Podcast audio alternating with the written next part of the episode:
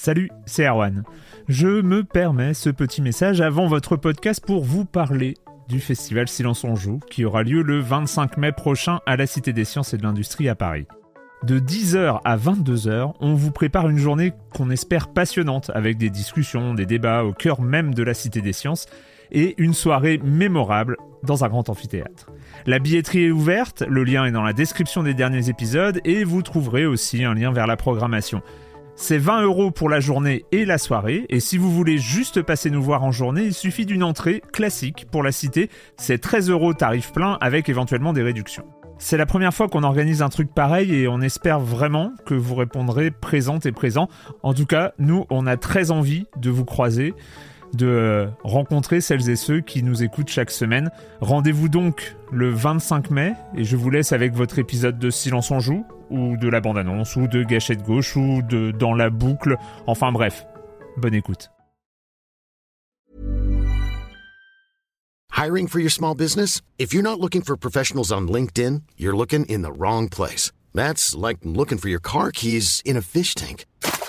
LinkedIn helps you hire professionals you can't find anywhere else, even those who aren't actively searching for a new job but might be open to the perfect role. In a given month, over 70% of LinkedIn users don't even visit other leading job sites. So start looking in the right place. With LinkedIn, you can hire professionals like a professional. Post your free job on linkedin.com slash people today.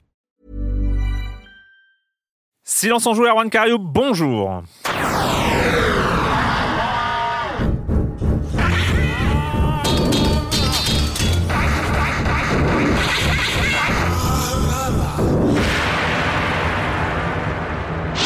Au programme cette semaine, le grand écart, le grand écart ludique, le grand écart du monde du jeu vidéo. On va parler de Sekiro et Yoshi's Crafted World. Un grand écart absolu et c'est presque deux jeux qui ont énormément en commun finalement parce que mine de rien, c'est un rapport à la difficulté, un rapport euh, euh, peut-être presque à la mort, euh, un rapport métaphysique aux jeux vidéo qui va se jouer dans ce silence on joue, qui va donc parler de, de la dernière production From Software et du retour de Yoshi après Woolly World. voilà. Et pour en parler, eh ben on est deux et c'est déjà pas mal parce que Camille Suard qui était prévue euh, pour l'émission euh, s'est fait excuser, elle est malade. Donc on va faire ça en duo avec Franz Durupt de Libération. Bonjour Franz. Bonjour Erwan. Oh, ça fait plaisir, ça fait longtemps. Hein ça fait très longtemps. Ah mais ouais. Enfin t'as déjà vu cette saison je crois euh, une, une fois je une crois. fois ouais, c'est ça. C'est pas assez, c'est pas assez. Non il faut il faut, il faut que tu sois plus. Je, suis d'accord. donc et puis j'ai oublié de dire que le reste du programme est évidemment là. On, on aura la chronique jeu de société de Jérémy Kletskin. Euh, on, commence, euh, on commence avec toi avec euh, une histoire d'Anthem dont on n'a pas parlé ici d'ailleurs. Pourquoi est-ce qu'on n'en a pas parlé? Peut-être qu'avec cet article de Kotaku, on, hein. oui, alors donc c'est à propos du, développement d'Anthem, donc hmm. la dernière production BioWare, qui est sortie donc il y a quelques semaines dans des conditions un petit peu catastrophique, on peut dire. En tout cas, il y a un certain nombre de joueurs euh, qui sont très très déçus du résultat final.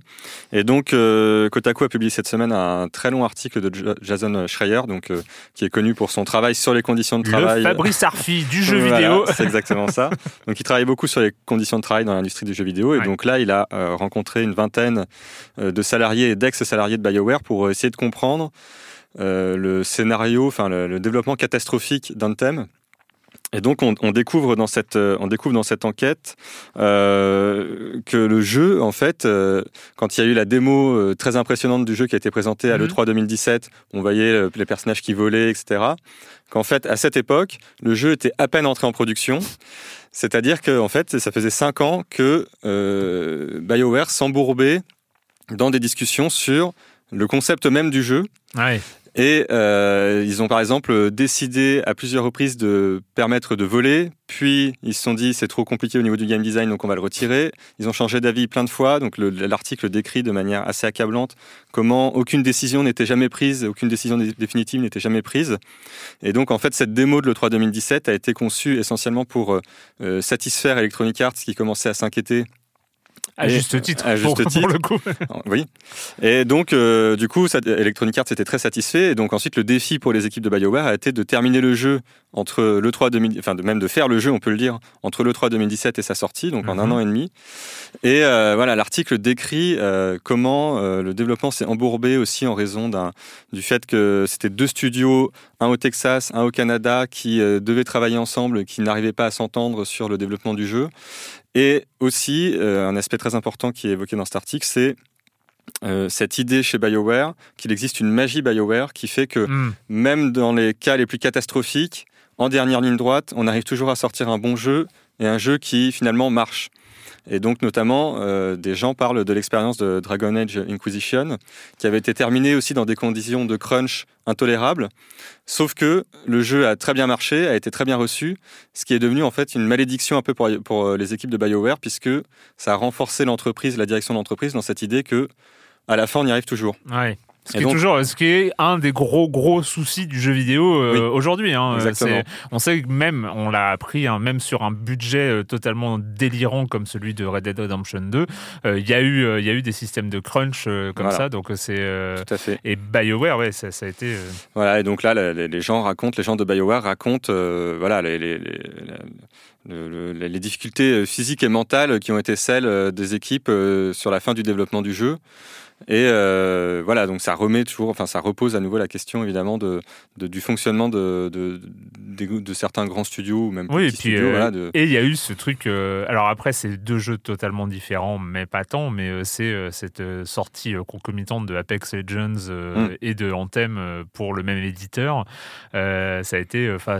Je sais pas, c'était très très étrange cette, cette, cette séquence, euh, cette séquence là, Ouais. Anthem qui était, c'est vrai, de, dans les dans les différents E3 euh, présenté comme un gros blockbuster, euh, une sorte de concurrent de Destiny euh, et, et tout ça. Enfin, il est passé complètement à l'as. Enfin, euh, pour le coup, nous, quand je disais que ça pouvait expliquer quelque chose, c'est on n'en a pas parlé parce que on n'a pas euh, à aucun moment on a senti euh, la nécessité d'en parler. C'était quasiment un jeu mort-né.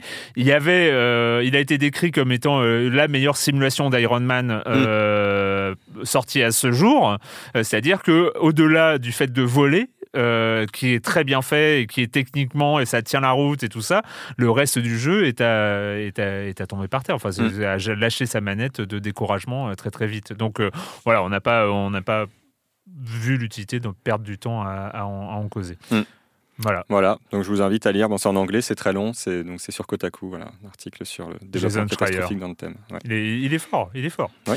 Euh, quelques news euh, à part ça, on a appris la date définitive de sortie de Borderlands 3 après euh, des teasers, de trailers, de, de tout ça, euh, des pas mal de montées comme ça, faire essayer de faire monter la sauce comme sur sur le troisième épisode de cette licence qui est devenue un peu euh, d'une manière assez inattendue une licence très forte en fait.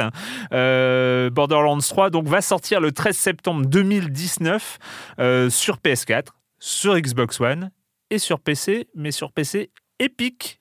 Epic Game Store, donc euh, nouvelle, euh, nouvelle offensive hein, de la part euh, de- d'Epic euh, vis-à-vis de Steam. Euh, ça sortira sur Steam six mois plus tard, donc euh, 13 septembre plus six mois. On, a, on est euh, sur, aux alentours de mi- mi-mars 2020. Euh, donc euh, voilà, Et je pense que ça va être encore une bonne occasion de, euh, d'essayer euh, l'Epic Store.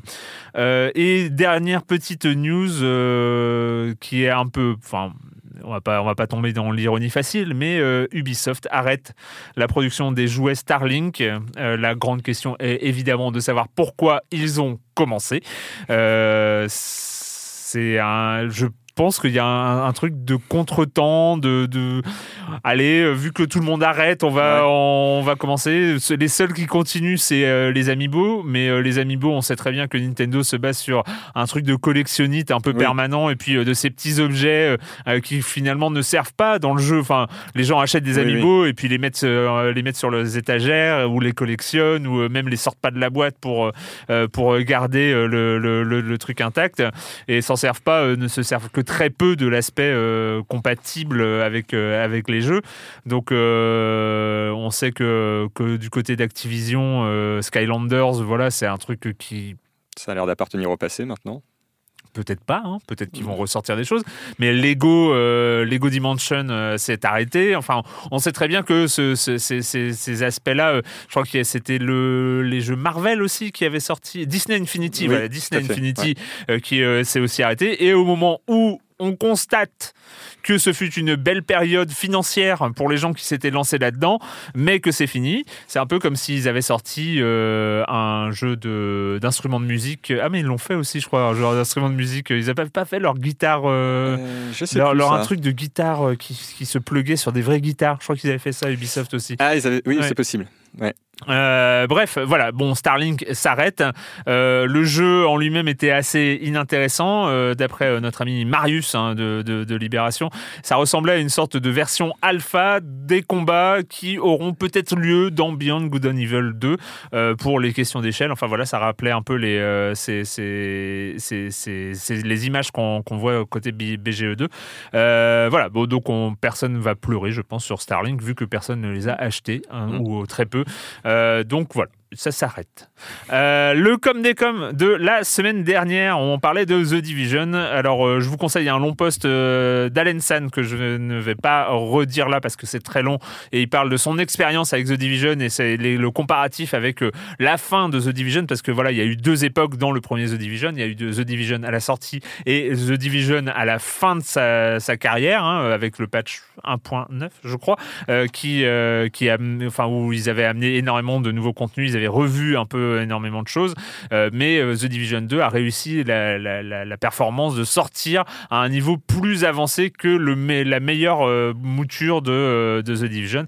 Alors Force Tranquille, lui, nous dit, je découvre la licence The Division avec ce deuxième épisode qui se passe à Washington. J'avoue que c'est une très bonne surprise. C'est typiquement le genre de jeu auquel on ne voit pas le, dans lequel on ne voit pas le temps passer. Je trouve le cycle jour-nuit et les variations climatiques très réussies. Même si on passe régulièrement dans les mêmes zones, on ne s'ennuie pas. Un autre aspect très sympa aussi, c'est la difficulté du jeu qui est assez bien dosée. On peut s'amuser seul avec les petites missions et en coopération pour les grosses missions.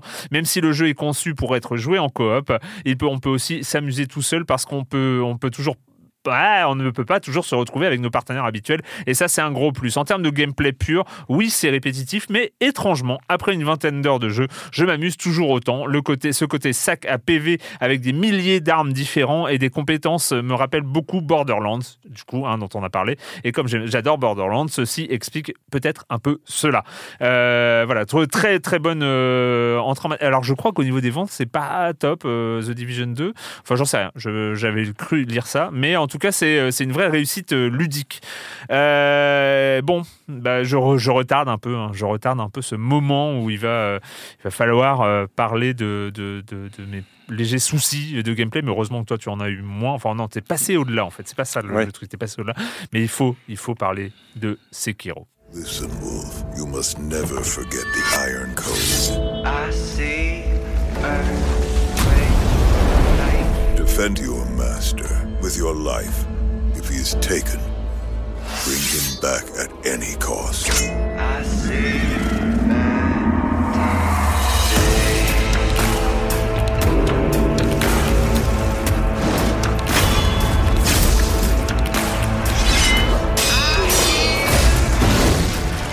XVIe siècle, période Sengoku, je ne vais pas faire euh, semblant, je ne sais pas de quoi je parle, hein, je lis des notes, euh, donc euh, je ne connais absolument rien à l'histoire du Japon, sauf que c'était une période où, a priori, il y avait des katanas. on va, voilà, et il y a un truc de shinobi, hein, donc, parce que tu vois, tout le monde dit c'est, Sekiro, c'est un jeu de ninja. Moi, je trouve que c'est un jeu, enfin, je, je savais pas que les ninjas, moi, les ninjas, pour moi, ils étaient tout en noir avec des masques, mais non, ah ouais. voilà, moi, je, parle hyper loin, hein, tu vois, je, je pars d'hyper loin. Sekiro, nouveau jeu From Software après. Euh, après la période, euh, la période Dark Souls, euh, Bloodborne, et donc là, voilà, Sekiro, on en a entendu parler depuis très longtemps. On sait que c'est le premier de cette alliance entre Activision d'un côté et, et, et, From Software de l'autre, avec le, grand flip From Software. Va-t-il perdre son âme aux côtés de l'ogre Activision? A priori, non. Tu vas nous en dire plus, Franz. Ouais. Alors, ce qui est marrant, c'est que c'est pas tout à fait la première fois qu'Activision et From Software se retrouvent euh, euh, côte à côte, puisqu'en fait, euh, Sekiro est l'héritier assez direct de la saga Tenchu. Mhm qui avait été d'abord édité par Activision puis par From Software. Et From Software en avait développé quelques épisodes. D'ailleurs, j'ai cru comprendre que Sekiro, à la base, devait être un revival de Tenchu. D'accord. Et qu'en définitive, ils ont décidé d'en faire quelque chose de complètement nouveau, de ne pas reprendre ce nom. Mais en tout cas, c'est vrai qu'on retrouve voilà, l'idée d'incarner un shinobi euh, dans un Japon euh, médiéval. Et donc effectivement, donc c'est là, je n'y connais pas grand-chose non plus en histoire du Japon, mais puisque j'ai eu l'occasion de rencontrer Hidetaka Miyazaki hmm. euh, à Londres en novembre pour parler un petit peu du jeu, voilà, il a expliqué que effectivement, il avait décidé de placer le jeu à la fin de l'ère Sengoku, qui est donc une ère de guerre civile très très forte au Japon, et notamment parce que pour donner la sensation euh, voilà, de quelque chose de, grand, un empire un peu hmm. en gros qui est en train, qui est sur le point de s'effondrer. Il dit que c'est très important pour lui effectivement d'avoir ce genre de situation où on sent qu'on a affaire à quelque chose de gigantesque qui est en train de, qui est entré en déliquescence quoi. qui s'effrite, euh, qui, s'effrite petit à petit. Qui s'effrite physiquement. c'est, quelque chose qu'on retrouve aussi évidemment dans les Dark Souls et Bloodborne, hein, avec ces, grandes cités qui sont, ces grands châteaux aussi qui sont sur le point de, qui ont l'air d'être sur le point de s'effondrer. Hmm. Et voilà, donc on retrouve un peu cet aspect-là dans Sekiro dans une époque euh, particulière du Japon qui est aussi choisi pour des raisons de gameplay, puisqu'effectivement, le point de départ de, de, From, Software pour ce jeu, c'est effectivement la possibilité d'incarner un shinobi, ce qui a des conséquences très directes sur le gameplay du jeu. Enfin voilà, on va hmm. pouvoir y revenir. Ce qui, est, ce qui est marrant dans ce que tu racontais sur, euh, sur euh, cette euh, paternité, enfin ce, lien de filiation avec Tenchu, mais ils n'ont pas repris mm. la licence, c'est que finalement aujourd'hui, la licence, c'est From Software. Oui. C'est la vraie licence, c'est le studio lui-même, c'est-à-dire que Sekiro pas, ne peut pas être un successeur de Tenchu parce que c'est un successeur avant tout des Souls et de, et de Bloodborne. Oui, tout à fait, puisque effectivement l'histoire de From Software, elle peut vraiment la diviser en deux hmm. époques. Hein. Il y a avant et après l'arrivée de Miyazaki, en gros. Hein. Et donc euh, Miyazaki qui est arrivé euh, vers 2008 et donc là qui a pris en main le développement de Demon's Souls. Ce qui a ensuite fait entrer le studio dans une ère euh, où il est devenu un peu le, voilà, le parangon de la difficulté sur le hmm. marché du jeu vidéo. Et donc avec les, effectivement les trois Dark Souls, même les quatre Souls, puisque donc il y a aussi Demon's Souls, hmm. et Bloodborne. Et donc effectivement, maintenant, l'argument de vente du jeu, c'est pas de dire c'est un nouveau Tenchu, c'est de dire c'est le nouveau From Software. Voilà, c'est ça le, effectivement, c'est ça le. C'est l'argument. vous allez un peu en chier, mais on vous promet, c'est hyper bien, c'est il y a, y, a, y a, la même ambition. Finalement, c'est ça la, promesse, la, promesse de Sekiro, c'est ils ont juste eu à dire, euh, on arrête en tout cas euh, la dark fantasy euh, mm. visible, euh, qui était un peu le, point commun entre les univers, les différents univers des Souls et, de Bloodborne. on arrête la, dark fantasy, on arrive sur du médiéval, du Japon médiéval. On, on, inclut les faits de la verticalité avec mm. le, fait de, faire des sauts. Et en fait, c'était ça. La promesse de Sekiro, c'était ça. C'est un jeu From Software où on va pouvoir sauter. C'est ça. C'est exactement ça. C'est effectivement le, euh, ce que Miyazaki m'a dit, qui est assez rigolo. Il a dit ce serait étrange de faire sauter un chevalier en armure. C'est vrai qu'on ne pouvait pas sauter dans les Dark Souls, effectivement, parce que c'est très étrange euh, l'idée. Et donc effectivement, les Dark Souls étaient des jeux qui avaient une verticalité, mais qui se, une verticalité qui se développait autour des échelles hmm. et autour des tours avec leurs escaliers en colimaçon, etc. Là, effectivement, on n'est plus du tout dans le même rapport à l'espace puisque on peut sauter, on a un grimpin, ce qui, ce qui donne un côté très platformer au jeu. Finalement, il y a des séquences vraiment qui sont quasiment de la plateforme pure et sur la phase qui est importante dans les Souls, enfin dans les jeux From Software, qui est l'exploration, ça, ça, change aussi ça change aussi totalement le, puisque effectivement maintenant on peut voir des endroits qui peuvent apparaître très loin, qui sont en fait accessibles. Mm on, franchit des précipices. Euh, voilà, donc effectivement, les niveaux se développent d'une manière très très différente. Il n'y a plus cet effet d'enfermement qu'on pouvait avoir euh, dans les Souls et dans Bloodborne, avec une densité très très forte des niveaux. Un côté euh, limite claustro en fait. Ouais, limite claustro. Ouais. Alors que là, effectivement, on prend on prend l'air là pour le coup. voilà, on est on est c'est très aéré. Et c'est très aérien aussi. Alors les premières, on va essayer de remonter un peu dans le temps sur ton mm. expérience, sur ton expérience du jeu. Alors tu y as joué lorsque tu as rencontré Miyazaki donc en novembre. En novembre c'est la, première fois où tu as mis les mains, la, main dessus. Mais on va passer sur, cette, sur ce passage parce que finalement, euh, euh, prendre, euh, prendre en main un jeu From Software pendant une heure, ça n'a pas de sens. Ça n'a pas de sens, effectivement. Je me suis retrouvé dans une démo où on enchaînait deux boss, deux mini-boss, avant d'avoir un gigantesque boss, dont je pensais qu'il serait au tout début du jeu, mais en fait, ça a l'air d'être plutôt un boss de fin de jeu, hmm. puisque je ne l'ai pas encore croisé. Et donc, j'en suis content, puisque j'ai cru pendant quatre mois que je n'allais pas pouvoir passer la première heure du jeu. Effectivement, une heure de jeu sur euh, Sekiro avant de rencontrer Miyazaki, ça n'a pas trop de sens en soi, puisque j'ai dû mourir, je pense, une bonne cinquantaine de fois euh, en une heure. Euh, et donc, effectivement, je me suis ensuite retrouvé devant Miyazaki qui m'a demandé ce que j'avais pensé du jeu. ah, bah, il est bah, dur votre jeu C'est très difficile, je suis mort plein de fois, c'est tout ce que j'ai trouvé donc, à lui tu Rencontres, voilà, tu rencontres le, le, mec de From Software, et la première question, c'est ta, première phrase, finalement, c'est de dire c'est dur. ouais, c'est dur. Donc effectivement, alors que je m'étais dit, je ne vais pas lui parler de ça tout de suite, puisque effectivement, il s'attend euh, sans doute à ce qu'on lui dise ça. Bon, voilà. alors après. Euh, effectivement, ça a permis de rentrer dans le vif du sujet. Mm. Effectivement, la philosophie des jeux From Software, et donc on retrouve sur Sekiro, c'est effectivement que le, c'est des jeux très brutaux. Mm. Euh, au premier abord, ils sont, on arrive devant un ennemi et tout d'un coup, on se prend un coup qu'on n'a pas vu venir et on meurt.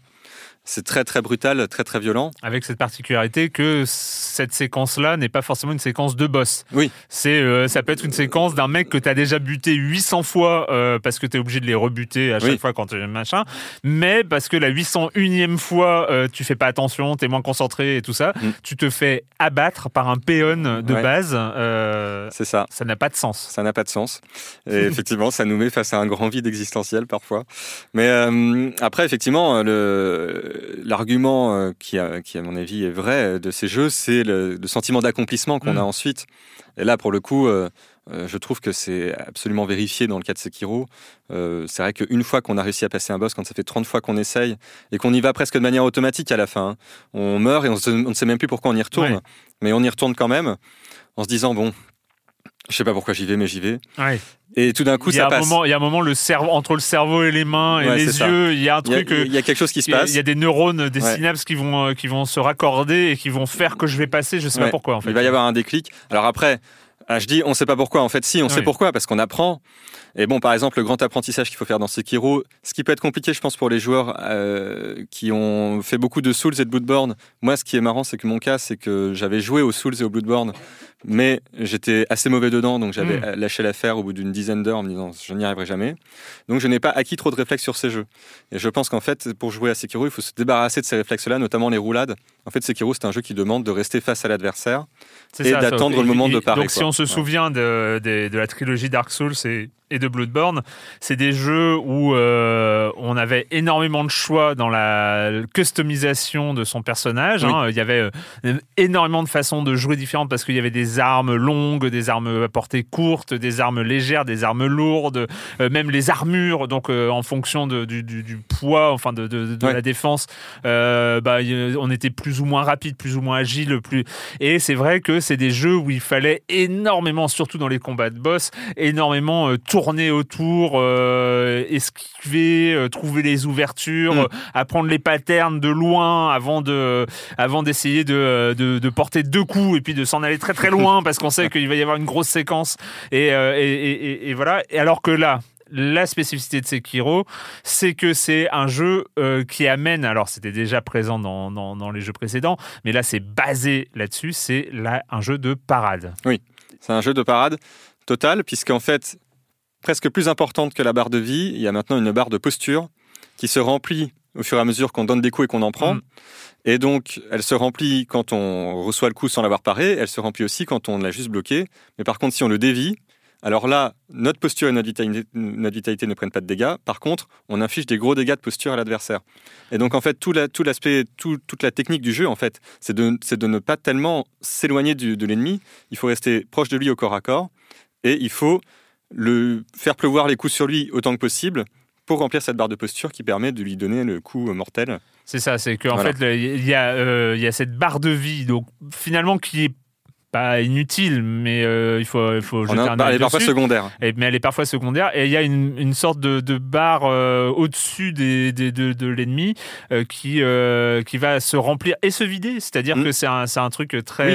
Parce que si on s'éloigne pour prendre son souffle, lui aussi, il reprend son souffle. C'est ça. Donc, euh, c'est une barre euh, qui, c'est le fait de euh, harceler finalement, harceler l'ennemi, le, forcer à, à, défendre, défendre jusqu'au moment où cette défense craque. Et au moment où la défense craque, là, les points de vie en prennent cher. Donc, mm. finalement, c'est cette, cette barre là qu'il faut qu'il faut vaincre avant de, avant de, de, de vaincre l'ennemi, sachant que ces petits enfin, je, je ces méchants boss, hein, voilà, on va les appeler comme ça.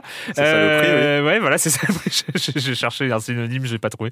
Euh, de, de, de boss, eh bien, il faut les, il faut les buter plusieurs fois pour, euh, Oui. pour en arriver à bout. Ouais. Euh, qui- Souvent deux, ou, deux voire trois fois.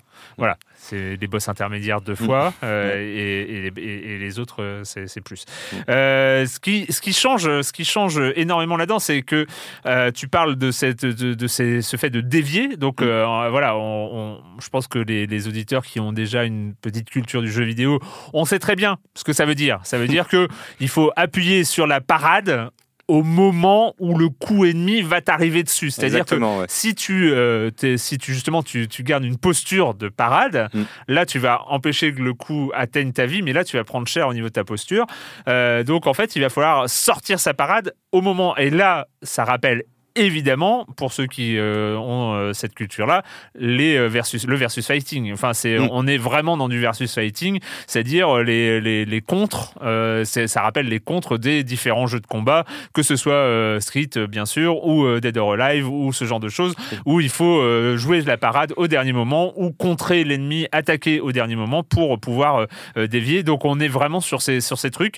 Et là, on sait très bien pour les, jeux qui, les gens qui jouent aux jeux de combat, c'est euh, c'est le rythme qui compte. Finalement, euh, Sekiro est un jeu de rythme. C'est un jeu de rythme. C'est un jeu de, c'est un jeu de danse en Mm. quelque sorte. Enfin, je pense que c'était aussi le cas des Souls et des Bloodborne avant. D'ailleurs, je- Ouais. je, l'ai dit à Miyazaki, ce qui l'a fait rire, mais il n'a pas rebondi dessus. Mais c'était un peu frustrant. Mais effectivement, c'est quand même, effectivement, c'est un jeu de danse où, euh, et de rythme où on, effectivement, euh, tout- il y a tout un rapport à l'espace qui se situe entre nous et l'adversaire. Une question de, il faut être euh, en proximité, parfois le, plus proche possible, parfois il faut s'éloigner. Il faut apprendre tous ses mouvements pour caler ses mouvements sur les siens. Et c'est vrai que parfois, moi je me suis rendu compte, il y a des boss, notamment un boss que j'ai fait l'autre fois, où on cale presque sa respiration sur l'ennemi. Ah Je ouais. me suis retrouvé face à ce boss où je voyais à un moment, il lève son sabre très haut et il abat pour l'abattre sur, euh, sur, le, sur le joueur. Et c'est des moments où moi je me suis retrouvé à prendre une inspiration presque en me calant physiquement sur Ouais. ce qu'il était en train de faire pour ensuite, quand il retombait, moi aussi retomber et parer à ce moment-là. Alors c'est peut-être une bonne idée parce que moi mes combats je les passe en apnée. Et Donc Mais, euh, je c'est, pense qu'il euh, faut c'est- respirer. Eh, Ah ouais, Mais ça a été, je crois que ça a été un de mes gros problèmes, c'est Mm. que euh, les, les, les combats dans Sekiro, j'ai c'est tendance à, à- à se. Après, après c'est vrai que moi, je suis un peu comme toi, j'ai pas cette grande expérience sur les Souls, euh, mis à part sur le premier où je suis allé euh, un petit peu loin quand même, euh, sous la pression des auditeurs de Science on Joue, hein, rappelons-le à l'époque, euh, où on n'avait pas parlé de Dark Souls et puis on a eu des semaines de commentaires comme ça. Pourquoi vous parlez pas de Dark Souls? Pourquoi? Donc euh, on y- on- je crois qu'on en a parlé trois ou quatre mois euh, après tout le monde. Euh, et, et- et- et donc, euh, j'ai- quand même joué un petit peu euh, pour, pour vraiment comprendre le truc. C'est vrai que les autres, je suis un peu passé, euh, euh, j'ai pas persévéré particulièrement. Et donc, j'ai ce qui, ce qui m'a amusé, moi, dans, dans, dans Sekiro, c'est de, de se rendre compte que tu parlais de la distance qu'il faut pas s'éloigner. Enfin, c'est, il faut, faut au contraire. C'est même quand quand, quand dans, dans les sols, on avait une tendance, par exemple, à faire une roulade, euh, de, une roulade euh, qui s'éloigne de. Mm. Oui. C'est, le réflexe normal. Ouais. Là, on peut euh, faire un saut pour sauter sur son adversaire, en Ouais, fait, ouais. pour, pour se rapprocher encore, esquiver en se rapprochant. Enfin, c'est, Mm. c'est des choses qui sont totalement contre-intuitives, mais finalement, où Sekiro nous, nous pousse à, à, à- à aller au contact, ne, ne- ne- C'est un vrai jeu de corps à corps et c'est un vrai jeu de duel effectivement puisque c'est pas la peine souvent et c'est pour ça que l'aspect infiltration du jeu aussi et tout cet aspect du saut et du grappin est très important puisque on peut aborder du coup les groupes d'ennemis Ouais. euh, en, les- en isolant les ennemis pour euh, les désinguer euh, discrètement ou voilà pour se retrouver juste en duel face à eux puisqu'effectivement quand Mm. on se retrouve dans un groupe de six personnes pour peu qu'il y ait deux archers qui traînent euh, un peu en dehors du groupe là c'est ça devient très très compliqué on n'est plus Alors, du est-ce tout que dans ça un... devient. euh, J'ai juste une Ouais. question, de, une curiosité personnelle, hein, c'est c'est pour un ami. Euh, est-ce que c'est compliqué ou c'est impossible? C'est parfois impossible On est Ouais, dans mon enfin, mode ouais. à 4, Mm. même à 3. Je commence à, à- oui oui non mais à si bien considérer ça comme nul et non avenu. Oui. Enfin, c'est. euh, Moi-même qui commence un peu à, je vais pas dire que je roule ma bosse sur le jeu, mais bon, il y a des passages, je les ai fait euh, 40, 50 Ouais. fois pour gagner de l'expérience, etc. Euh, il y a des groupes d'ennemis, je sais très bien que ça ne sert à rien, même à mon niveau, euh, que j'aille dedans comme ça, euh, comme un euh, comme un bourrin. Il Oui. faut, il faut que c'est des, groupes. Il faut que je euh, ouais. fasse comme comme je faisais au début, c'est-à-dire euh, j'arrive sur le toit, j'en isole un, machin. Ouais. enfin, voilà. Il faut continuer à faire ça, même quand on a pris de ça, hein, l'expérience et du c'est ça, hein, parce que c'est moi ça a été mes- un, un souci à chaque Ouais, fois ouais. hein, quand, quand, je, quand ça m'est arrivé d'être à- deux ennemis, ça va. Mm. deux ennemis, c'est là, ça va, c'est ouais. là où euh, si tu gères bien, tu fais euh, justement t'as la, la déviation sur le premier, euh, qui euh, voilà, bon, ça, ça va. Mais, mais par exemple, un mini boss et un ennemi, je suis Ah, il faut nettoyer, il faut nettoyer l'environnement le bien. mini-boss. hein. ouais, ouais. donc sachant que voilà, il y a ces, ces trois niveaux de difficulté. hein, c'est euh, un- Mm. Je crois que dans les Souls c'était un peu la même chose. hein, c'est- c'est- C'est-à-dire que tu as le, le, le, Le tout venant le des- tout venant des ennemis, hein, Mm. qui n'est jamais à prendre à la légère. Le, euh, le mini-boss, Mm. euh, donc avec euh, deux vies, euh, et, et surtout qu'une fois, lui, une fois que tu l'as tué, il ne réapparaît pas. Ouais. Euh, et le, boss de, de niveau que Mm. tu sais parce que tu as été mort dix fois en fait. C'est là, c'est là où Ouais, euh, voire forcément, 20, voire ouais, 30. voilà, hein. voilà. il, y en a, il y en a, je n'ai pas compté, mais je pense que je suis monté. Enfin, je sais en tout cas, en heure de jeu, je sais qu'il y a des boss sur lesquels j'ai passé deux voire trois heures C'est ça, Mm. c'est ça. On est. d'affilée. Alors, euh, c'est peut-être encore plus que sur les Souls. J'ai l'impression que euh, le combat est euh, ultra ultra ultra central. C'est-à-dire Oui. qu'on est euh, dans Sekiro. Alors ça ne n'enlève rien la réalisation parce que Mm. moi cette réalisation je la trouve euh, alors n'étant pas un fan absolu de la l'esthétique gothique euh, j'avoue que l'esthétique des Souls me laissait un peu Oui, euh, un, un peu euh, indifférent. Là là au niveau du, du design j'ai adoré. Ouais, c'est magnifique, hein. c'est Mm. magnifique. Il y a cet horizon où, qui est explorable où on sait qu'on va pouvoir y aller à différents endroits. On voit des, des- des habitations à tel ou tel endroit c'est enfin, c'est beau quoi Ouais, Enfin, ouais, c'est très très beau. Les panoramas sont magnifiques. Ce qui est drôle aussi, c'est par exemple au tout début du jeu, on arrive et on voit une forteresse qui n'est pas si loin que ça, Mm. mais en fait, cette forteresse, c'est l'objectif. hein. Ouais. Et en fait, on va y arriver par tout un tas de détours. Et quand on se retrouve dans la forteresse, on se rend compte qu'en fait, en vol d'oiseau, on a parcouru à peine 100 mètres. Mais sauf que ça a pris, génial. voilà, ça a pris euh, des heures et des heures avec des tonnes de, de- de chemins alternatifs. C'est parce qu'on est un peu dans les montagnes japonaises. C'est ça, hein. voilà, dans les montagnes, pour, il faut le dire. un C'est une le- forteresse, un peu comme dans les Dark Souls, hein, c'est Ouais. une forteresse massive posée sur une montagne. La forteresse a l'air plus grosse que la montagne sur laquelle elle se trouve. Et effectivement, il y a aussi ce, effectivement, ce jeu d'échelle. Euh, on voit la forteresse au loin. En fait, elle n'est pas si loin que ça quand Mm. on s'y retrouve. Mais il a fallu prendre tout un tas de chemins, vivre tout un tas d'aventures pour y arriver. Et là-dessus, c'est très très réussi aussi. Ça donne des panoramas vraiment euh, magnifiques et qui font aussi à un moment s'arrêter et repenser au chemin qu'on a parcouru en se disant c'était pas grand chose, mais c'était quand même beaucoup en fait. Voilà. Ouais. Ce ce que j'ai fait, c'est pas rien. Et en fait, euh, si j'avais eu des ailes ou une paraglide comme, euh, Zelda comme dans. Zelda, euh, j'aurais été en À la 10 secondes. Voilà.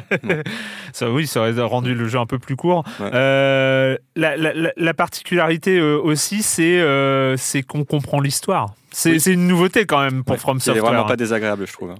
c'est pas désagréable. hein. Moi, moi, moi qui ai un rapport à, à l'histoire, ça a été toujours une de mes, difficultés dans les Souls. C'est au bout de 8 secondes, j'étais perdu. Je Ouais, ne ouais. savais même pas qui je jouais, quel rôle je jouais, où, où est-ce que j'allais. C'est, je savais qu'il fallait à peu près que j'aille par là et, euh, et que j'allais m'en prendre plein la tête. Ouais. Euh, au-delà de ça, j'avoue que euh, les, les, les, les différents, les différentes lectures, les différents dialogues dans les Souls, me, je comprenais pas de quoi on me parlait. Je- J'avais énormément de mal à, à- à saisir le contexte. Or là, on a un vrai contexte, une histoire enfin linéaire, Il y a des rebondissements. hein. avec des rebondissements, avec euh, des voyages dans le temps, avec euh, des, euh, des retours en arrière, des, des choses comme ça. Mais il y a une quête, Il y a une trame. il y a un objectif. Mm. qui est clairement établi dès le départ et, qui et, et tout est explicite. Oui. C'est étonnant. Oui, c'est assez étonnant. Et alors, franchement, euh, je pense qu'ils ont dû se poser des questions à From. Je ne sais pas si c'est le fruit d'une discussion avec Activision ou pas d'ailleurs, mais ils ont dû se poser des questions parce qu'effectivement, tout cet aspect complètement cryptique euh, des Soulsborne, ça faisait partie du charme du jeu pour un grand nombre de, ses- de- de leurs fans. Mais je pense aussi que c'était, euh, ça rendait les jeux complètement inaccessibles à un grand nombre de personnes également. Moi, par exemple, j'étais complètement perdu dans ces jeux, dans ce qu'on appelle le lore. Ouais. Moi, le, le- ouais. voilà. Bon, là, c'est sûr que le jeu est non seulement très explicite sur son histoire, hein, donc pour la faire courte, euh, voilà, on incarne un, un shinobi qui se fait couper un bras par un, un méchant seigneur de guerre, lequel seigneur de guerre enlève euh, le maître de ce shinobi qu'on incarne, qui est donc un héritier divin qui a un pouvoir euh, d'immortalité, en fait. hein, il a Mm. un sang qui le rend immortel. Donc, c'est ce pouvoir dont on peut bénéficier dans le jeu pour, pour ressusciter euh, une fois Oui, parce de que oui, on n'en a pas Voilà. parlé, mais on peut ressusciter une fois par euh, par euh, Une fois par combat, en par gros. combat, ouais, par Oui. gros combat. Une fois par gros combat. Et euh, mais ça, on pourra y revenir après, Ouais. peut-être sur la résurrection. Mais et donc du coup, on va partir à l'assaut de la forteresse de ce seigneur de guerre pour euh, retrouver l'héritier divin euh, qui est notre maître et et, et à terme peut-être voir ce qu'on fait avec cette, ce pouvoir d'immortalité qu'il possède, voilà, parce que ça pose des questions. Et, et voilà, donc ça c'est la trame du jeu. Et par ailleurs, le jeu est très est très explicite aussi sur les objets qu'on récupère, à quoi ils servent. Euh, et Il même y a un tutoriel. il y a un tutoriel, on peut même s'entraîner contre un mec. Un tutoriel dans un From Software. Ouais. Le... Mais en fait, le truc, c'est que euh, c'est fou parce que je me suis fait vraiment la réflexion en, en- en jouant à Sekiro, c'est que euh, j'avais une vraie fascination pour les Souls. Mm. Euh, mon expérience sur le premier Dark Souls, euh, j'ai considéré que c'était une belle expérience. Mais voilà, j'ai- j'avais envie de retrouver ça, Mm. mais l'univers, euh, ce culte un peu vain, je trouvais, moi, de la difficulté. Alors, je vais peut-être même faire insulter en, en- en rien qu'en disant ça, mais euh, je trouvais qu'il y avait un, un culte assez. Enfin, qui était. qui manquait de. Il y avait un culte de la difficulté, mais qui manquait d'enjeu finalement. C'est-à-dire que euh, c'était vraiment. la- on, on devait passer des, des, des, des boss difficiles pour vaincre des boss difficiles. C'est-à-dire que c'était un, un truc euh, qui c'était autoréalisateur. C'était euh, le- il fallait il fallait euh, euh, battre le truc parce qu'il fallait battre le truc. Là, je trouve que euh, ce qui rend le truc vraiment puissant, je trouve, dans, dans, dans c'est que euh, cette linéarité, enfin, ce fait que ce soit explicite, tout soit explicité, il y a un scénario, et ben, cette difficulté, et ben, il y a, il y a, euh, la, ré- la- la récompense première qui est euh, le sentiment de victoire absolue, Mm. qui est cette- c'était la- la- le, le- le moteur et l'essence des, des Soulborn. Il est toujours là, mais en plus, il y a euh, ce- cette, euh, vraiment cette vraie satisfaction d'avancer finalement Oui. aussi dans l'histoire. Oui, par ailleurs, le jeu est parfois. Alors, il y, a- il y a aussi des aspects du jeu. Parfois, ça rappelle presque Zelda. Par exemple, on va euh, entendre, on peut espionner des conversations entre Mm. des soldats. Souvent, ça va donner des indices. Ils vont dire, Mm. tiens, il y a tel ennemi, en fait, qui va être un mini boss ou un boss. hein, il a telle, il a telle particularité. Euh, il y a rien Ah, de tel est- que telle arme pour le battre. Il aime pas le Et feu. donc, voilà, il aime pas, le feu. Il voilà. paraît qu'il y a des canons à feu euh, qui Voilà. existent. Et donc, comme on incarne, un- comme le shinobi qu'on incarne a perdu un bras, Mm. du coup, on se récupère une prothèse, enfin plusieurs prothèses, donc qui permettent du coup d'adapter, euh, voilà, d'utiliser parfois du feu contre certains ennemis. Ouais. Parfois, c'est presque un truc de pierre feuille ciseaux. Parfois, hein, euh, voilà, il y a des ennemis qui sont sensibles au feu, des ennemis qui sont sensibles au shuriken, qui vont pouvoir les stopper dans leurs actions. Des ennemis qui ont des boucliers vont prendre un coup de hache, ça va briser le bouclier. Et donc, le jeu aussi. Sans dire, di- sans dire directement au joueur, allez chercher la hache pour battre tel Mm. ennemi, puisqu'on peut se retrouver face à l'ennemi sans la hache et peut-être même le battre sans. Hein. C'est juste c'est chiant. Euh, c'est long. voilà. Mais du coup, le jeu va donner des indices Hmm. très, très limpides sur tel objet va pouvoir servir à telle action. Et donc, il y a des boss parfois où on sait, on a compris, on arrive devant le boss et on sait qu'il va falloir utiliser l'objet qu'on vient de récupérer.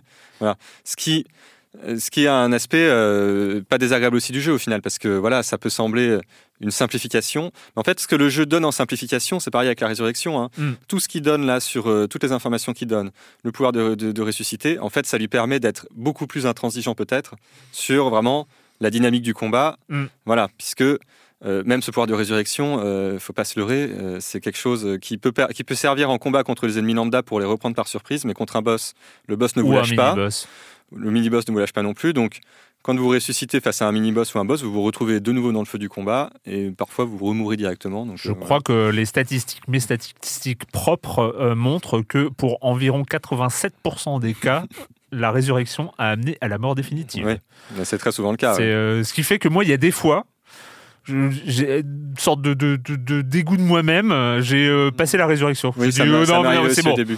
c'est bon, je suis mort, je suis mort, euh, c'est bon, c'est mort, quoi. Allez, hop, je meurs. Voilà. Ça m'est arrivé Euh, aussi, mais en fait, euh, je pense qu'il vaut mieux le- il vaut mieux l'utiliser. Ouais. Parce que la suite du combat, t'apprends quand même toujours quelque chose. Et en fait, Ah ouais, non, euh, non, mais je sais que c'est une sorte Mm. de, de dégoût de soi-même. Enfin, Ouais, t'es là, là, non, mais je suis trop nul, euh, je mérite de mourir, tu vois. oui, j'en suis passé par là aussi. Voilà, c'est. Euh, donc, euh, donc vraiment une belle réussite, comme si, enfin, on- je reviens juste euh, très rapidement sur, sur ce qu'on disait, c'est c'est comme s'ils avaient gardé ce qui était vraiment intéressant. Des, euh, alors, ça va peut-être faire hurler des fans absolus de- du lore euh, Soulborn, mais c'est c'est comme s'ils avaient, ils s'étaient demandé pourquoi est-ce qu'on aime nos jeux. Hmm. Qu'est-ce qui fait que euh, From Software, comme on le disait en introduction, est devenu une licence, est devenu une marque de fabrique Hmm. C'est quoi Euh, C'est quoi le plus important là-dedans? Et euh, où est-ce qu'on peut aller euh, ailleurs? Est-ce qu'on peut amener de, nouvelles personnes? Parce que je pense finalement Sekiro, c'est ça qui est fort, je trouve, c'est que euh, ils ont gardé cet ADN. C'est un jeu From Software, il n'y a aucun doute. Et en même temps, je trouve qu'il est suffisamment plus ouvert. Euh, si Camille était là, comme c'était prévu, elle nous dirait peut-être l'inverse. Elle, nous dirait que non, c'est un jeu qui, parce qu'on en a discuté avec elle et elle, a eu un peu de mal à, comprendre l'intérêt du, truc. Mais je pense que si on on accepte euh, le, ce prérequis hein, qui est euh, de ne pas avoir peur de mourir et, euh, et cet apprentissage par le die and retry hein, qui mm. est aussi emblématique du jeu vidéo, ben on, va avoir une expérience très satisfaisante pour, le coup. En fait, je crois qu'il faut accepter l'idée que la moitié du temps qu'on va consacrer au jeu sera juste mourir et réessayer. Quoi. Mourir et apprendre. Et, et, encore une fois, ce que je trouve très réussi dans, dans, ce Sekiro, c'est, mis à part, enfin, évidemment, le level design, donc, euh, qui joue sur la verticalité, sur le grappin, mm. sur euh, euh, les animations, je les adore. Les animations, les, animations de grappin, où il tourne sur lui-même, je trouve ça hyper les animations classe. sont magnifiques. Il y, a, il y a de la classe quand même. Ici. Il y a beaucoup de grâce dans le jeu. Et ouais, ouais, tout le temps. Enfin, c'est, satisfaisant. Tu, vois, tu prends ton grappin, tu tournes, t'es mm. content, c'est, bien. mais tu as le même truc qui revient, je ne sais pas comment c'est possible de l'avoir réussi à ce point, c'est euh, d'apprentissage de l'espace. C'est-à-dire que les niveaux, bah, tu les connais, tu mm. connais où sont les ennemis, comme dans les euh, Soulsborne, c'est-à-dire que tu finis par avoir une familiarité complète avec l'espace. Euh, tu as une, appréhension de l'espace comme ça qui arrive très vite, et, enfin qui arrive très vite, c'est parce que tu meurs et que tu le refais. Hein, mais, qui arrive sans qu'on s'en rende compte. Voilà, en fait. ça. Il y a un moment, on se rend compte qu'on a apprivoisé l'environnement qu'on sait exactement où se trouvent les ennemis. Mm. On a perfectionné des parcours parfois. Et euh, c'est vrai que c'est quelque chose de très très agréable dans les jeux, et notamment dans ces jeux-là, je trouve. Ce côté que ce qui était un endroit totalement hostile au départ devient presque, euh, je dirais pas la maison, mais devient. Euh, c'est un endroit où on finit par se promener euh, et relativement ça, et ça se fait heure par heure. Mm. Euh, moi, j'ai été très étonné de, de, c'est euh, pour, pour, pour tout dire, euh, ça m'est arrivé. j'ai eu cette révélation juste avant d'arriver à l'enregistrement. Enfin, ce matin, j'ai j'ai joué encore et je me suis rendu compte qu'il y avait tout un tout le début du jeu comme ça que je maîtrisais, mm. alors qu'il m'avait semblé incroyablement hostile au début. Mm. Et je me suis dit, mais oui, mais c'est ça, je me rappelle, ça m'a, ça m'a, ça m'a rappelé des, des, vrais souvenirs.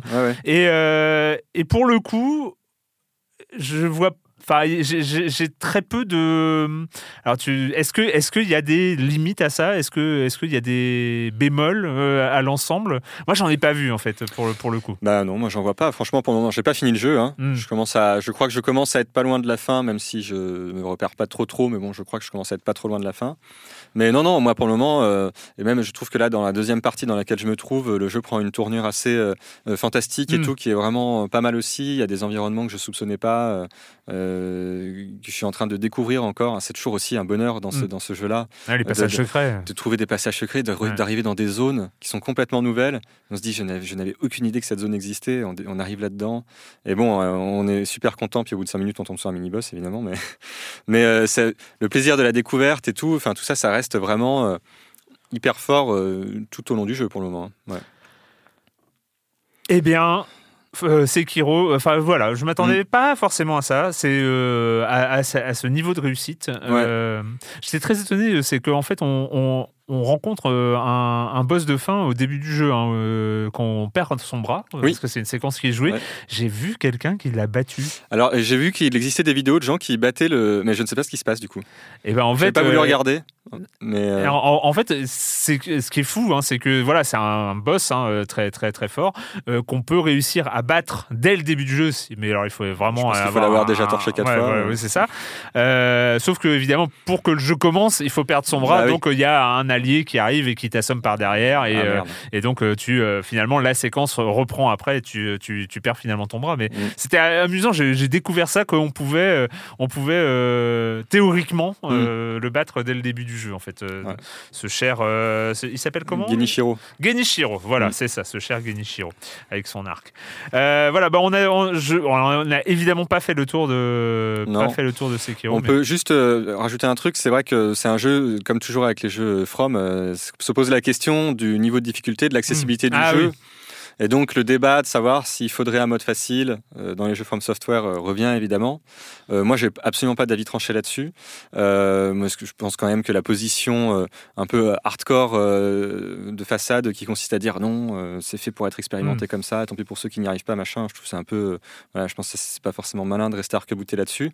j'ai vu passer ce matin un tweet que je trouvais assez intéressant du, du, créateur de Céleste, donc le, très très bon jeu de plateforme qui était sorti l'année dernière. Le Dark Souls du jeu de plateforme. voilà, le Dark Souls de plateforme, si on veut. Euh, et donc dans Céleste, il y a un mode euh, pour faciliter le jeu, ce qui avait créé déjà du débat à l'époque. Mm. Hein. Et, euh, et, donc il a avancé quelques pistes pour euh, faciliter Sekiro si euh, le cas échéant euh, From Software avait envie d'aller dans cette direction. voilà, je vous livre un peu ces pistes parce qu'elles sont pas mal parce qu'en fait, c'est pas juste la question de la question c'est évidemment comment est-ce qu'on peut faciliter un jeu tout en gardant l'esprit effectivement puisque dans ce qui est important dans les jeux From, c'est quand même ce sentiment d'accomplissement. Donc comment est-ce qu'on le garde ce sentiment mm. d'accomplissement?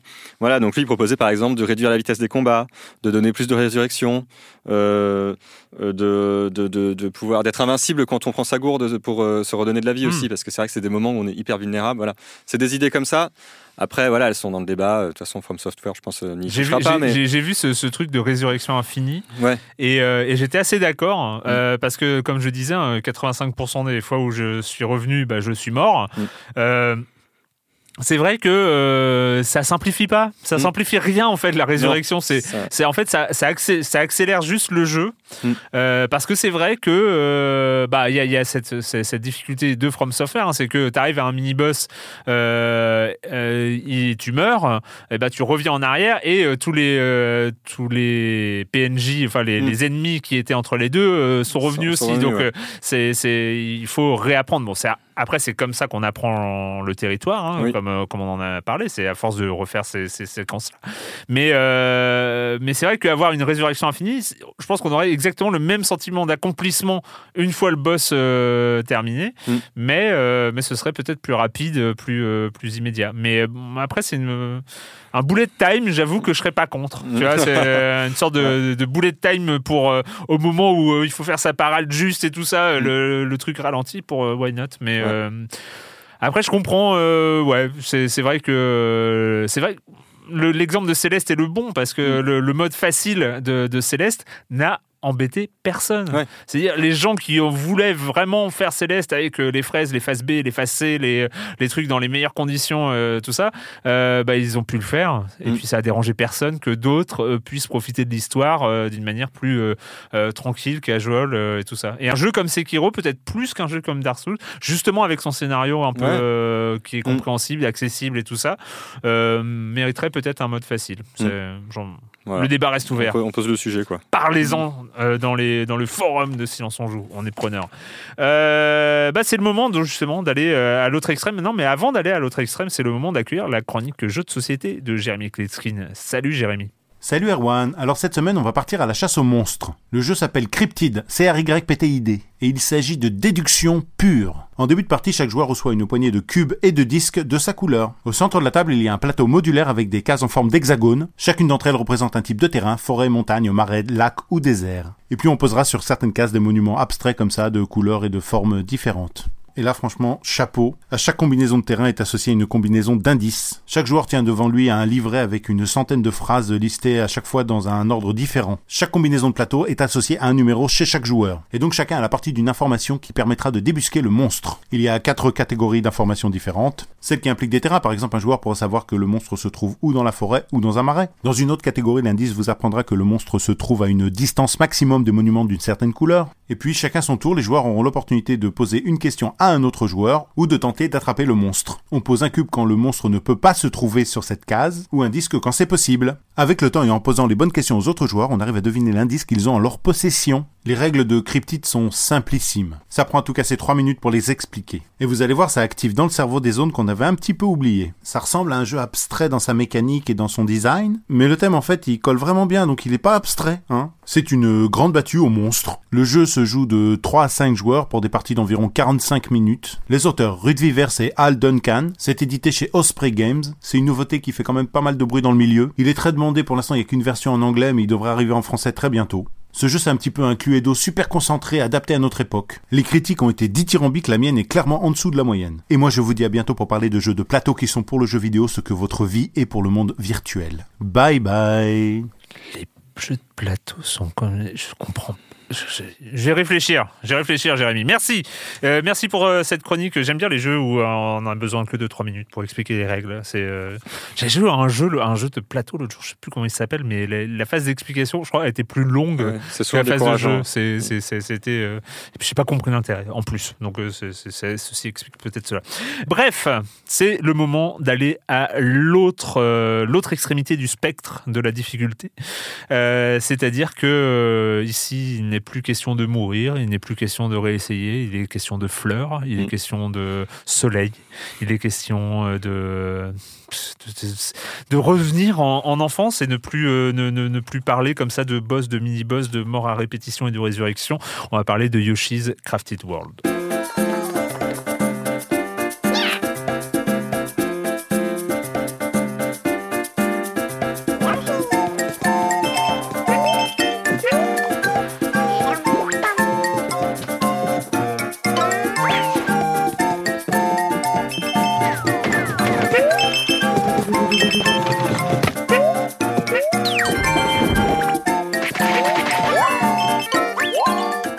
On est quand même mieux là. Hein. Non, franchement, ça, fait du bien, ça fait du bien. Non, c'est, je, trouve assez amusant que ces jeux sortent, ces, deux jeux sortent en même temps. C'est vrai que c'est assez marrant. Le passage de l'un à l'autre, enchaîner une partie de Sekiro et une partie de Yoshi, c'est, euh, une expérience euh, physique assez, assez étonnante au final. Mais je trouve qu'on juge moins Yoshi après avoir joué à Sekiro, enfin, à Sekiro. Sekiro. non, mais du coup, on accepte plus euh, cette absence totale de difficulté. Ce... Ah oui, c'est on, on se dit, bah ouais, non, mais il n'y a pas forcément besoin de, de, mourir pour apprécier un jeu. Euh, donc, euh, pour être sérieux hein, dans la préparation de cette émission, je me suis dit, ah, pour pas oublier des détails importants, il fallait que je garde une note sur le scénario, hein, toujours. Donc, je vous, la, je, restitue telle qu'elle est notée. Hein. Donc, les Yoshi vivent en paix sur leur île jusqu'au jour où le sorcier Kamek et bébé Bowser décident de dérober le trésor des Yoshi, le soleil au rêve. C'est pas beau la vie? C'est bah, bien, hein, c'est bien. C'est pas beau quand, euh, quand bébé Bowser et Kamek viennent te dérober ton soleil. Non, c'est pas beau la vie. Déconne parce que voilà, il y a une bataille et tout ça, et puis le, soleil, euh, le soleil des rêves, le soleil au rêve, euh, bah, il, il, arrivait à fonctionner avec ses cinq gemmes hein, de, qui, de couleurs différentes évidemment. Et au moment de la bataille, voilà, les cinq gemmes partent dans les airs et se disséminent tout, au, tout autour de, de l'île et dans les différents niveaux. Il va falloir récupérer, récupérer les gemmes. C'est le but de la mission euh, attribuée au Yoshi qu'on choisit, hein, parce qu'on peut choisir, c'est beau au début. Hein. Il n'y a, pas, a pas que le Yoshi vert dans la vie, hein. il y, a, les autres, il ne faut pas les oublier. Moi, je joue avec le rose. C'est vrai, moi j'ai pris le vert, je suis très très très standard, tu vois, c'est aucune aucune inventivité. Euh, donc euh, Yoshi Crafted World, évidemment, évidemment, c'est euh, le l'héritier, le, la suite, je ne sais pas, le nouvel épisode de, de ce qui avait commencé sur Wii U et puis après sur 3DS avec Yoshi Woolly World, hein, donc où on jouait comme ça ces ces petits ces petits Yoshi en, en laine, hein, avec un univers d'une fait d'une matière, voilà, avec euh, où on se jetait des boules de laine et tout ça. Mm. Là, on est dans le crafted, donc dans l'artisanat, donc un peu dans, dans l'univers des livres pop-up et, euh, et, des, euh, des, des, découpages, des. alors, c'est un peu comme un Nintendo Labo intégré au jeu, en fait. C'est ça. Tout est en carton, comme avec Nintendo Labo. En carton et en tissu, en fait. En, carton, en tissu. Avec, des canettes, des... Il y, a, un côté euh, do it yourself, euh, le, côté un peu déco do it yourself où on va faire ses découpages, on va faire euh, ces, petits trucs, c'est très coloré. là encore, il y a un travail, moi je trouve, sur la matière qui bien sûr. a tombé par terre. C'est on, on est accueilli dans ce monde et on a envie, euh, on a envie de le découvrir. Enfin, je sais pas si c'est ce que ça t'a fait. Si, si, c'est ça. Mais c'est vrai que le travail sur la matière, mais c'est un peu tout le, toute l'histoire de ce studio euh, mm. Goodfield qui, était, qui, a développé aussi le Woolly World et qui s'était fait remarquer avant avec, le, avec un Kirby qui était aussi euh, lui en, pelote de laine. Qui vient, de, qui vient de sortir sur, sur, sur, 3DS. Et donc, effectivement, c'est tout le travail de ce studio, mais c'est aussi un Nintendo. Enfin, c'est un studio qui appartient à mm. Nintendo de toute façon. Hein. mais c'est vrai que Nintendo, ils ont toujours cet, cet attrait pour le travail sur la matière. Et donc là, c'est vrai qu'on le retrouve. Euh, ce qui est intéressant toujours, c'est qu'ils étudient aussi les effets. Voilà, quand c'était avec la laine, euh, du coup, ça, il en découlait tout un tas de mm. conséquences. Euh, qu'est-ce qui se passe si on met de la laine dans l'eau? Qu'est-ce qui se passe si on tire sur un fil? Et là, c'est pareil. Là, il, y a, il travaille tout l'aspect physique du carton aussi. Voilà, on peut envoyer des œufs sur des, des trucs en carton qui s'envolent. On peut utiliser des aimants pour euh, les mettre sur des canettes pour euh, grimper sur les, pour euh, faire des plateformes mhm. sur les canettes, etc. Donc voilà, il y a tout ce travail aussi derrière. C'est pas juste de l'apparat graphique, c'est aussi derrière il y a des conséquences de gameplay. Et puis chez Nintendo, on se met sur les épaules des géants parce que il y a évidemment tout l'héritage des Paper Mario qui ressort, voilà, sur ce côté 2D, 3D avec les différents plans. ce qui est la, la, première fois où on nous propose, alors ça arrive très très vite dans le jeu. En plus, ce jeu est généreux. Euh, comme, d'habitude, mais euh, c'est euh, les jeux, bah, on peut les faire à l'envers. C'est une fois qu'on a fini un niveau, et ben on va aller dans le verso du niveau. On va dans le verso du niveau, le, le, le, niveau se, se, se renverse mm. et, et, et, donc on va aller récupérer les, les, trois petits Pushy. Mm. Donc parce qu'on retrouve Pushy aussi, notre ami Pushy, hein, qui était déjà là dans Woolly World et puis qui était déjà là dans, dans le lore, dans, le... dans le lore Yoshi. donc on, retrouve voilà tous ces, univers. Et donc c'est vrai que euh, bah, tu as dit ça exactement, c'est que euh, il y a le il y avait le gameplay de la laine. Mm. Et là maintenant, il y a le gameplay du carton, euh, le gameplay du découpage, le gameplay de, des, petits éléments bricolés à droite à gauche, des, petites voitures, des petits, des petits déguisements, tout ça. Tout ça donne un univers qui est d'une cohérence folle. Et donc, quand on y joue, eh ben, on est tranquille. Enfin, surtout quand on vient de Sekiro. Euh, c'est-à-dire qu'il euh, n'y a absolument pas de défi lié à la survie et au fait d'arriver à la fin d'un niveau. Non. Globalement, le... arriver à la fin d'un niveau, c'est vraiment pas ce qu'il y a de plus compliqué. Le plus compliqué, c'est de trouver tout ce qu'il y a dans le niveau ce qui demande beaucoup d'exploration, parce qu'évidemment, mm. on trouve des niveaux souvent assez riches. Voilà, donc c'est toujours le plaisir du jeu. Mais effectivement, euh, on traverse ces niveaux vraiment de manière totalement détendue. Mais détendu et, euh, et, en même temps, moi je sais que, j'ai fini des niveaux où il me manquait quatre fleurs, j'étais très très vexé. Alors voilà, c'est ça. Après, quand on n'a pas tout trouvé, on se sent, on se dit mais qu'est-ce que j'ai raté? Parce qu'en plus on y passe du temps parfois. Mm. On s'est dit, bah, j'ai quand même l'impression d'avoir à peu près tout regardé, d'avoir désingué toutes les boîtes de carton qui traînaient euh, derrière, en arrière-plan, en avant-plan, etc. Donc, qu'est-ce que j'ai raté dans cette affaire? C'est vrai que ça peut être un peu. Euh, une, des, une, des, nouveautés par rapport à, à, Woolly World, c'est que euh, donc il y a toujours ce truc d'avaler les ennemis et ça fait des, euh, des, des, munitions hein, pour pouvoir les, pouvoir les tirer. Et ben là, on va pouvoir tirer en arrière-plan, en avant-plan. Enfin, bah, il y a les trois niveaux. Hein, voilà, il y a le niveau où on joue et puis il y a le niveau derrière, le niveau devant. Mais on va pouvoir tirer sur, sur à, tous les endroits. On tire en 3D. Et donc il y a plein, plein, plein, plein de choses cachées, de choses qui de déclencheurs qui vont être euh, des nuages. Alors les nuages, comme d'habitude, il faut, euh, il faut euh, tous ne sont pas visibles, mm. donc il faut passer dessus pour pour les dévoiler. donc il y a plein de secrets. Un niveau est blindé de secrets. C'est et on le voit au résultat qu'on a rarement 100% d'un niveau, en tout mm. cas jamais en, ce qui me concerne, sauf le tout premier évidemment, mais on n'a jamais 100% d'un niveau la première fois où on y joue. Mm. Donc donc voilà, on est, il y a du défi quand même, mais c'est un défi d'exploration. C'est un défi tranquille. Mm. Alors, euh, il faut en plus signaler. Alors, c'est ça, ça, ça m'a fait rire. C'est-à-dire que euh, le jeu n'est pas dur du tout, du tout, du tout. Mais en plus, il y a un mode relax. Mm. C'est c'est-à-dire qu'ils sont allés dans le mode. Eux, ils ne sont pas posé la question. C'est-à-dire que notre jeu est, correspond au mode super easy de n'importe quelle autre production. Mais eh ben, on va mettre un mode super super, super easy. C'est-à-dire que là, dans ce mode-là, Yoshi, il a ses petites ailes.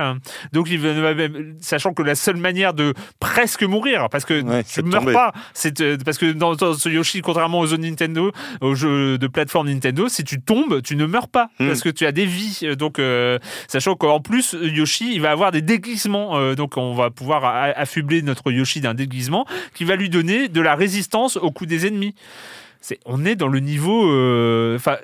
moi, il m'a fait rire mmh. à, force de donner comme ça des avantages aux joueurs. ça m'a fait rire quand j'ai découvert qu'il y avait des, déguisements super rares qui te donnaient 5 vies en plus dans, dans le niveau. Je me suis dit, ouais, non, ils veulent vraiment pas qu'on mmh. perde, quoi. Bah oui, mais bon, en même temps, je pense que c'est un jeu qui se destine clairement aussi aux enfants, qui ont l'air de Et c'est ça. beaucoup s'amuser, en tout cas euh, les tiens. Alors moi, je vais parler de l'expérience. Et Arthur, donc euh, mon fils, c'est euh, ça a été euh, alors déjà un peu à la manière dont il avait retenu la date de sortie de Nintendo Labo l'année der- l'année dernière.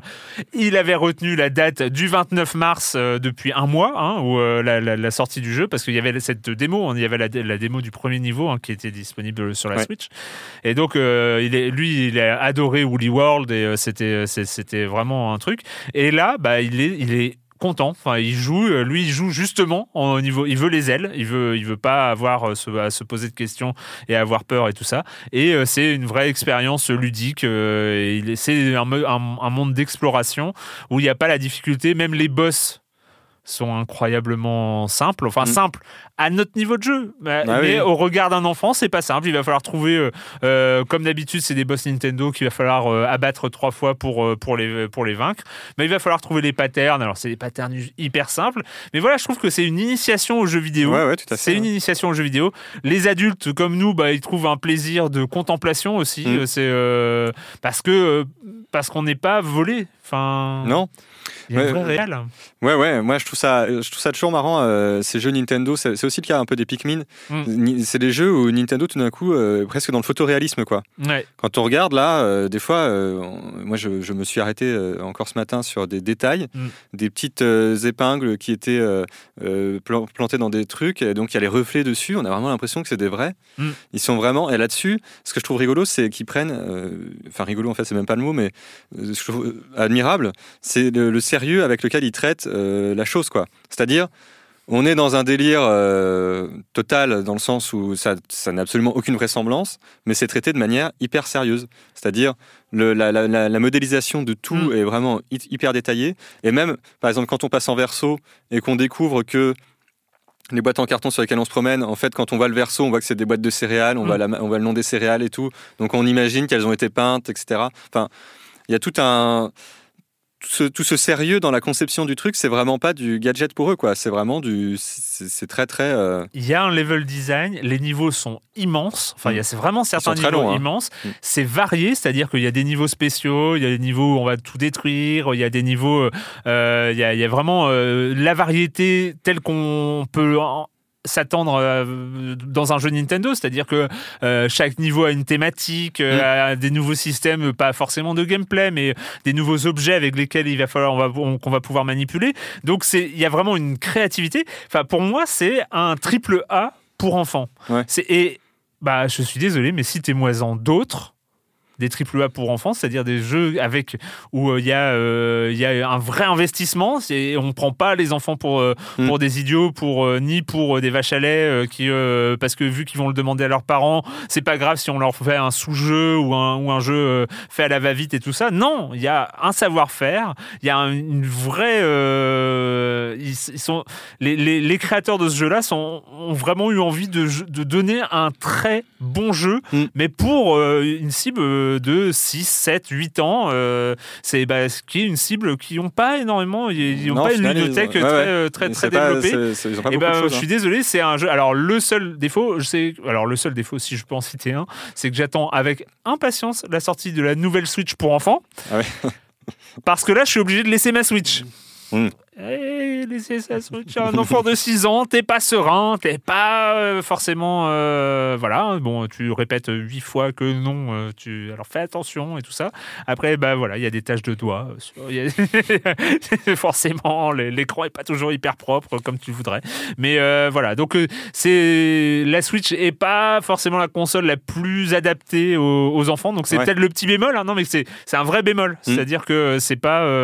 alors voilà, c'est peut-être plus un jeu à jouer euh, avec la Switch dockée, Ouais. avec une manette euh, externe. Euh, Voilà, c'est c'est pas c'est pas un jeu de Switch mobile pour Mm. l'instant que on, on va plutôt demander, on va plutôt avoir acheté une manette Switch spéciale. Euh, le jeu, on joue sur la télé et tout ça. C'est voilà parce que ça, Mm. c'est- ça, sert à- Mais quand il y aura cette euh, rumeur, la rumeur de la Switch euh, Oui. un peu version enfant, voilà, peut-être ce, ce sera un jeu qui ira très bien avec. Mm. En tout cas. J'adore. Enfin, je, je- je suis très très très fan. Ouais, ouais, non, mais c'est vrai que c'est très très cool. Et c'est vrai que le, c'est vrai que le, c'est ça qui est marrant quand même, euh, magique avec le jeu vidéo, c'est le fait de pouvoir euh, passer d'un Sekiro à un Yoshi et c'est des, des, expériences tellement différentes, tellement opposées. Et, et, tout est valide. Ouais. C'est-à-dire que l'existence de l'un n'invalide mm. pas l'existence de l'autre. Et euh, parce qu'il y a des, on sait que dans la culture euh, du gaming, il y a, mm. euh, il y a un culte hardcore gamer qui va mettre en avant la difficulté comme étant l'alpha et l'oméga du, mm. du jeu vidéo. Là, on prouve par par les, ces, sorties concomitantes que que voilà non, le jeu vidéo c'est pas ça. C'est il y a, y a des propositions dans les deux extrêmes et les deux les deux propositions sont valides et c'est euh, voilà. C'est une belle morale. On a une belle morale à la fin de ah ce silence. On le savait. On le savait qu'on allait arriver à, cette morale un peu unificatrice. Euh, euh, c'est la, la, théorie du tout. tu vois, c'est la théorie du tout du, jeu vidéo. C'est Sekiro et Yoshi's Crafted World. Mm. c'est fini pour cette semaine avec le jeu vidéo et la question rituelle à laquelle tu ne vas pas échapper. Ah, tu n'es pas prêt. Tu n'es pas prêt du tout, Franz. Non. tu n'es pas prêt. Et quand tu ne joues pas, tu fais quoi, cher ami? Euh, j'ai peur de l'avoir déjà dit, mais euh, si c'est le cas, bah, c'est pas grave, c'est toujours ce que je fais. Euh, je, re-regarde la série Fargo. Je sais plus si j'ai déjà dit. C'est vrai, tu re-regardes les, trois saisons de tu Fargo. Attends, tu attends la saison 4 en trépignant. Oui, absolument. je trouve cette série absolument formidable.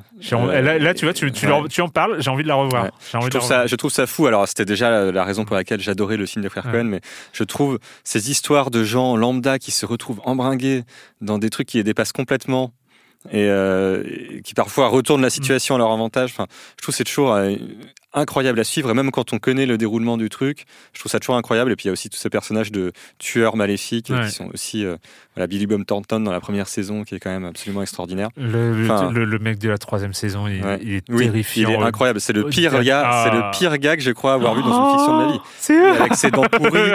c'est absolument... ah, rien que d'y penser. C'est absolument infernal. on en a des frissons quand on en parle.